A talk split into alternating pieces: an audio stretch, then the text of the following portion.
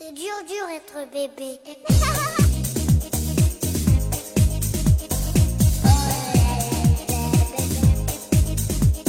Hello，大家好，欢迎大家收听大型自制科幻悬疑青春偶像励志砍车育儿八卦类辣妈脱口秀节目《腊八粥》，我们是 Lady 妈妈天团。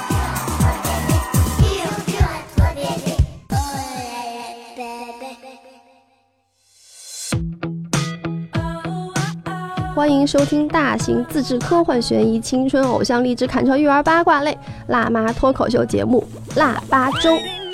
Hello，大家好，我是女生卢小云。Hello，大家好，我是闪闪惹人爱的小欧，哎呦，这个自我介绍我简直受不了。每次都变对吗？今天呢，我们是在上海录制我们这一期的节目。嗯其实，在节目之前呢，我跟小欧两个人吐槽了很久，因为我们俩还都挺苦恼的。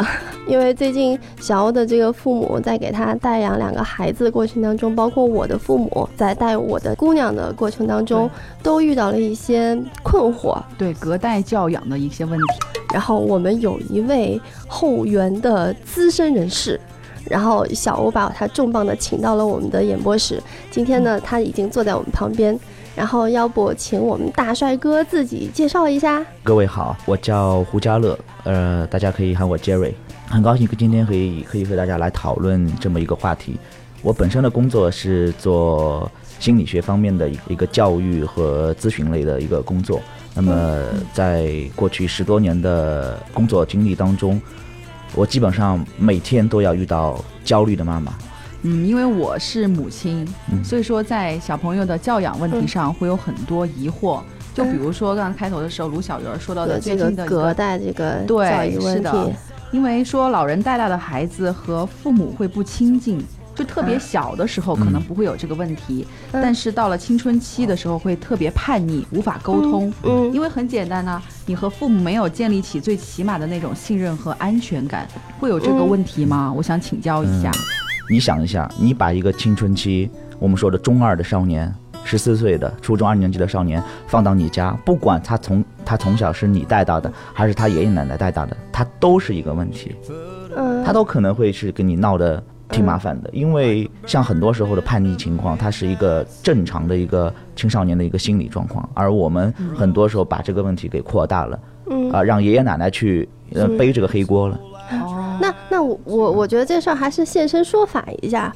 比如说我们在座三位，像小欧，你是爷爷奶奶带大的吗？对我是外婆带大的，因为嗯我妈妈是医生，常年要值班倒班；我爸爸是摄影摄像，就是天南海北的跑。因为嗯外公去世的早，我基本上是外婆一个人带大的。就是这种隔代奶奶、外婆带大的孩子，容易出现一些心理上的问题。你有这方面什么问题吗？我觉得人长得美，脸又小，应该不会有这个问题吧？那你觉得这个自恋算不算一个问题？自恋也是问题，对吗？我觉得像我这种人长得美，但是脸比较大，然后所以我就不会有太自恋。对啊，我觉得两位都是自信，所以说我们看不出大家在性格上面有什么特别明显的这别明显的种问题一种负面。的，对，没有特别明显的负面的这些问题。那因为其实我也想现身说法一下，其实，在我的这个成长经历当中，我也在小学的一个阶段是有几年时间，呃，就是父母并不在我身边，我也是跟着爷爷奶奶长大的。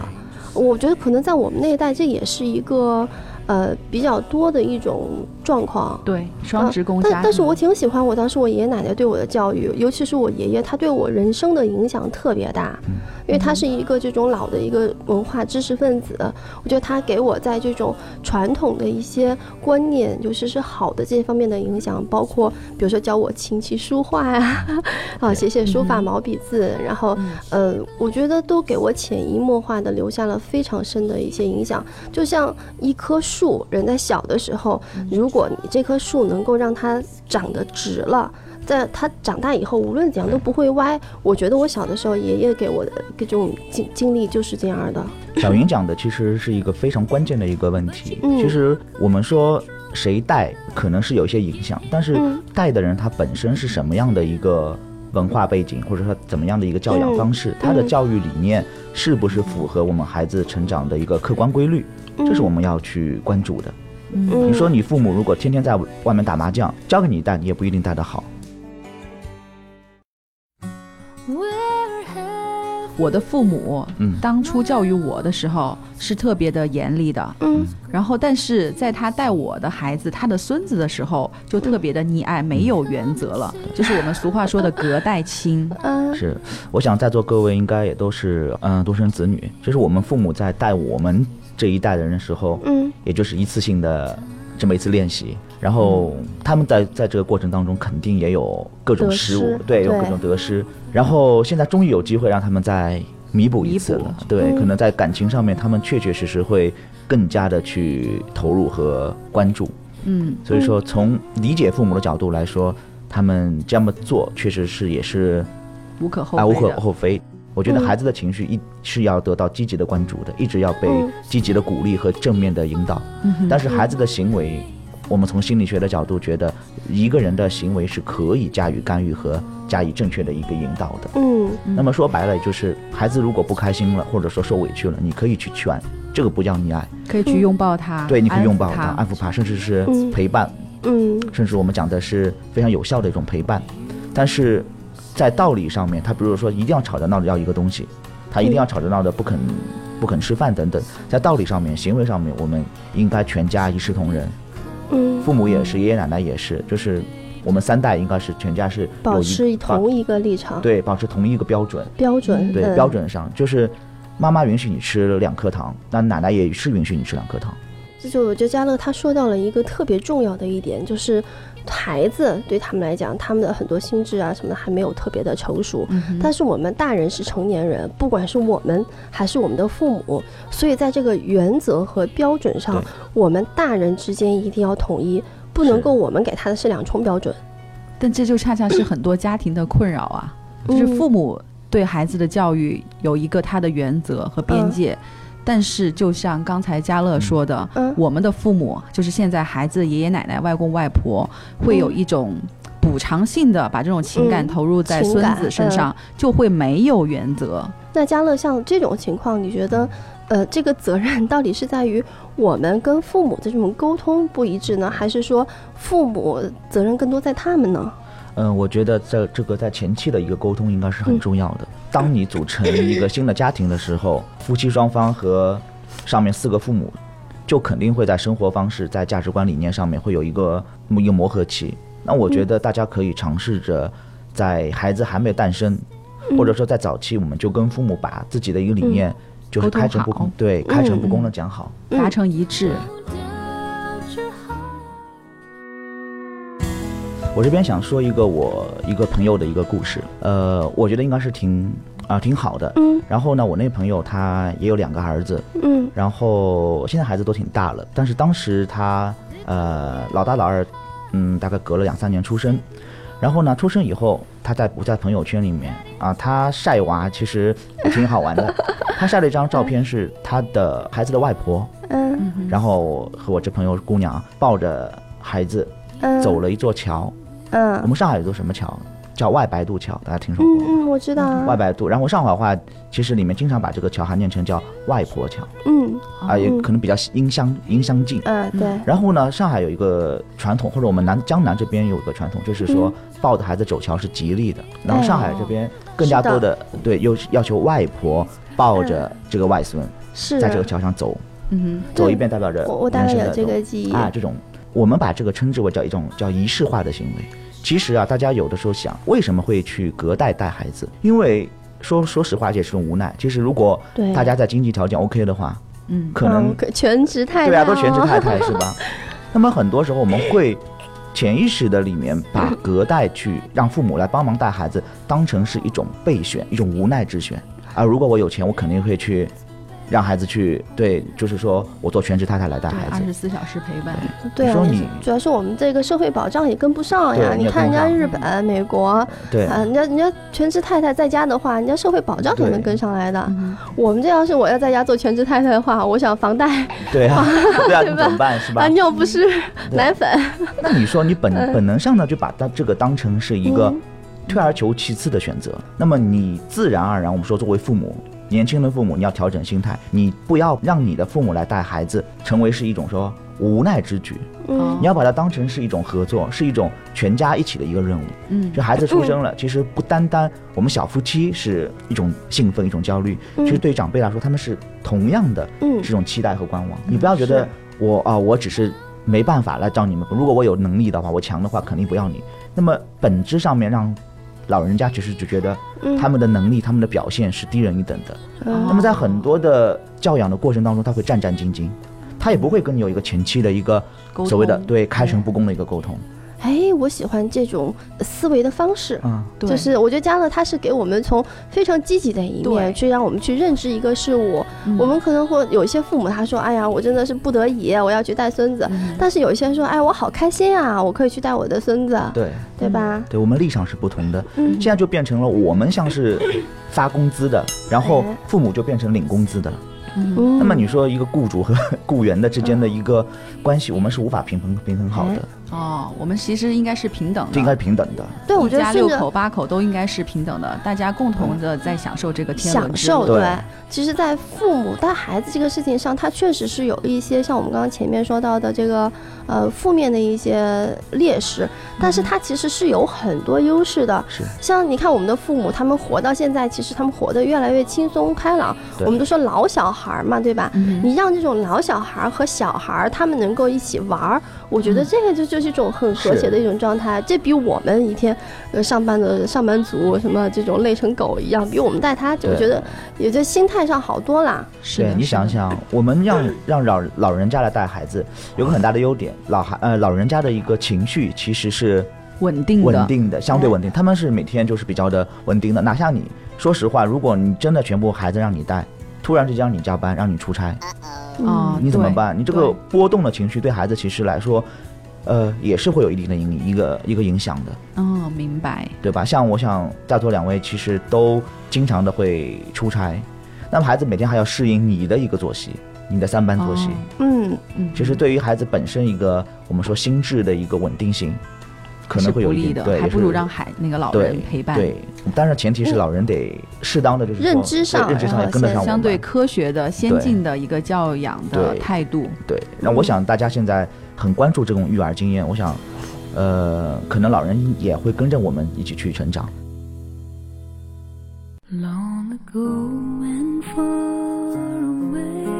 我这边也要也要讲一下，就是确实也不是说所有的家庭都适合让让老人家来带。哎，有什么案例吗？有，我就拿直接讲，拿我我平时在我们家小区看到的。嗯嗯呃，嗯我昨天回去就看到，啊、一个应该是一个外婆带着她的小孙子，才两岁不到，嗯。在小区里面晒晒太阳，也挺好的。突然间邻居过来了，嗯。邻居是标准的，大家可以想象那种大妈，浓妆艳抹的大妈，嗯，买好菜回来了，哦。然后呢别的也没干，就是两个人在聊天。嗯。聊天呢，大家都知道会逗小孩儿，但是呢，老人缺乏的一个比较普遍的一种所谓保护意识，嗯，他就让对方拼命的去摸、去逗、去吓唬，嗯然后去这么去弄，孩子哭了。对，孩子哭了，然后大家也觉得哎呀，然后再去说你不要哭啊，再去跟他去花枝招展。我觉得我用的是花枝招展、嗯。啊，确实是远处看的就是花枝招展，在那里去逗孩子。嗯那我说这个把孩子当玩具，然后像真的像在就是说成为老人的社交工具，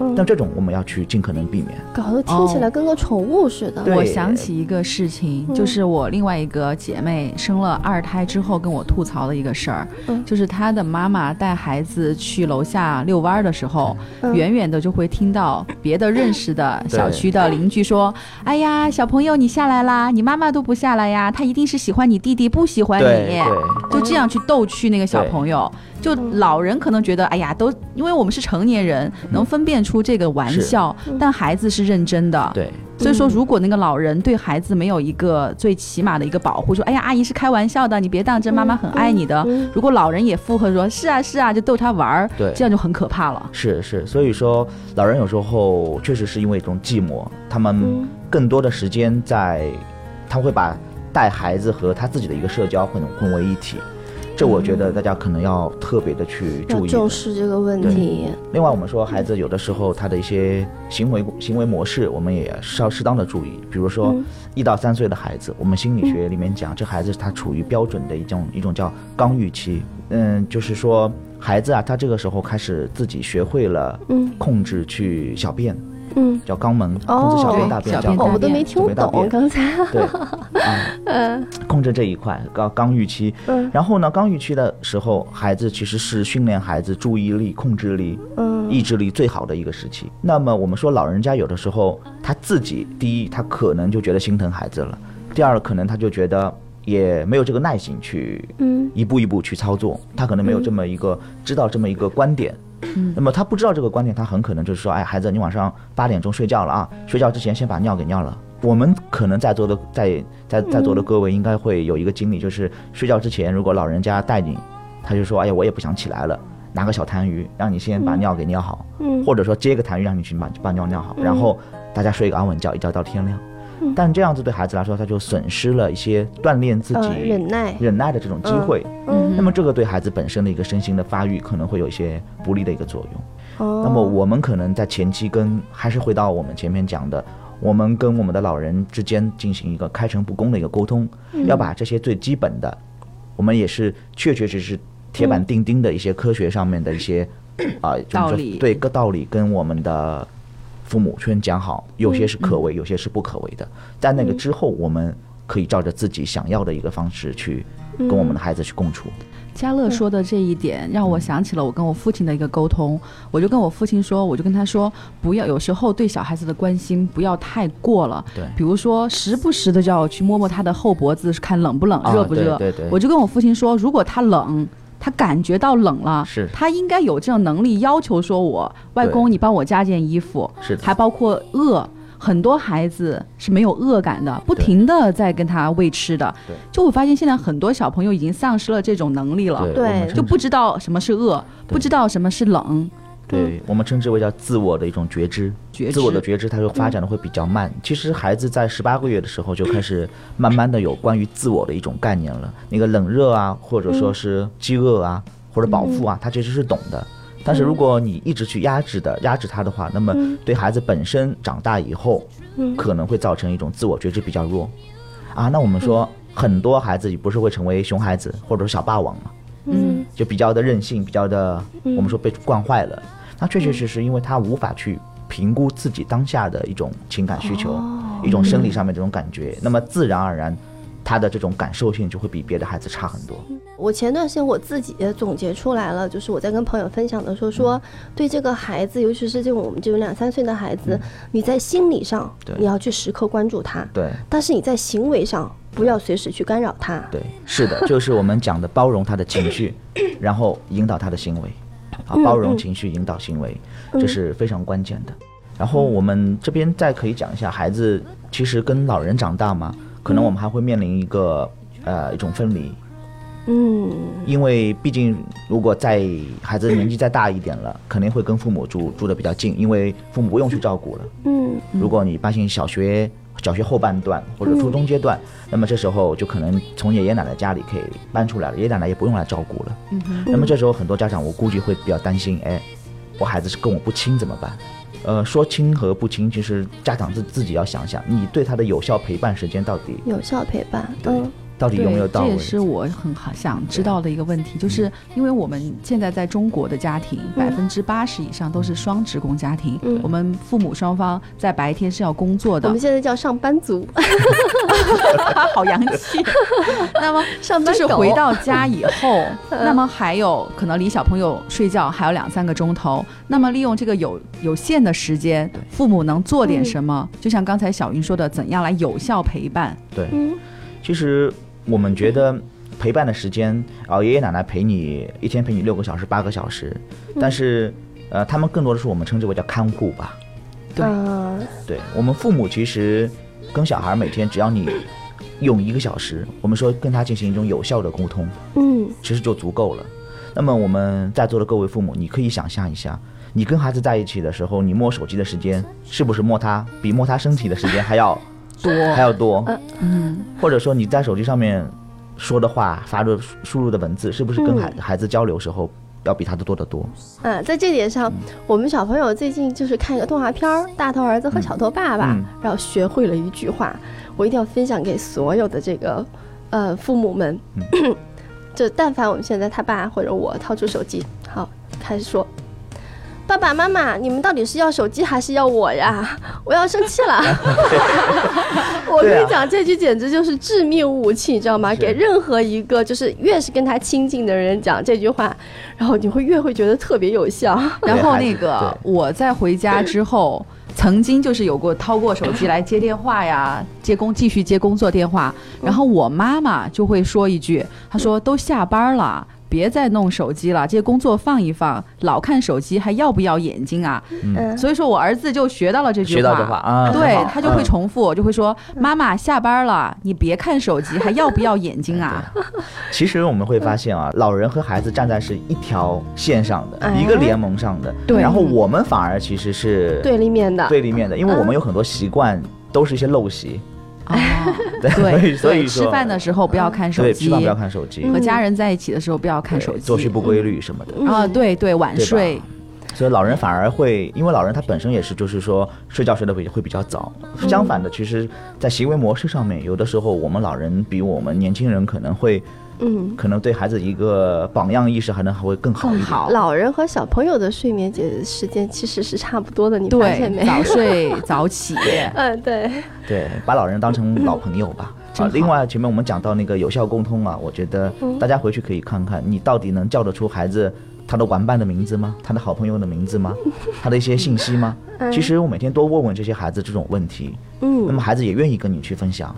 包括你不要觉得孩子看的啊，你看大头儿子、小头爸爸也好看的什么巧虎啊什么的，海底小纵队，对，或者哎，你去看派大星之类的，对吧？海绵宝宝之类的，不管看什么的东西，你能不能跟孩子，哪怕当无聊，你也把他去看一下，因为他的一个说话的，他的一个认知的一个世界，就是在那个层次上，嗯。他不懂我们大人嗯讲讲那么多东西，嗯。你带他吃好吃的好玩的，可能他懂，但是他更多的他也需要他自己这个层层级上面的精神交流。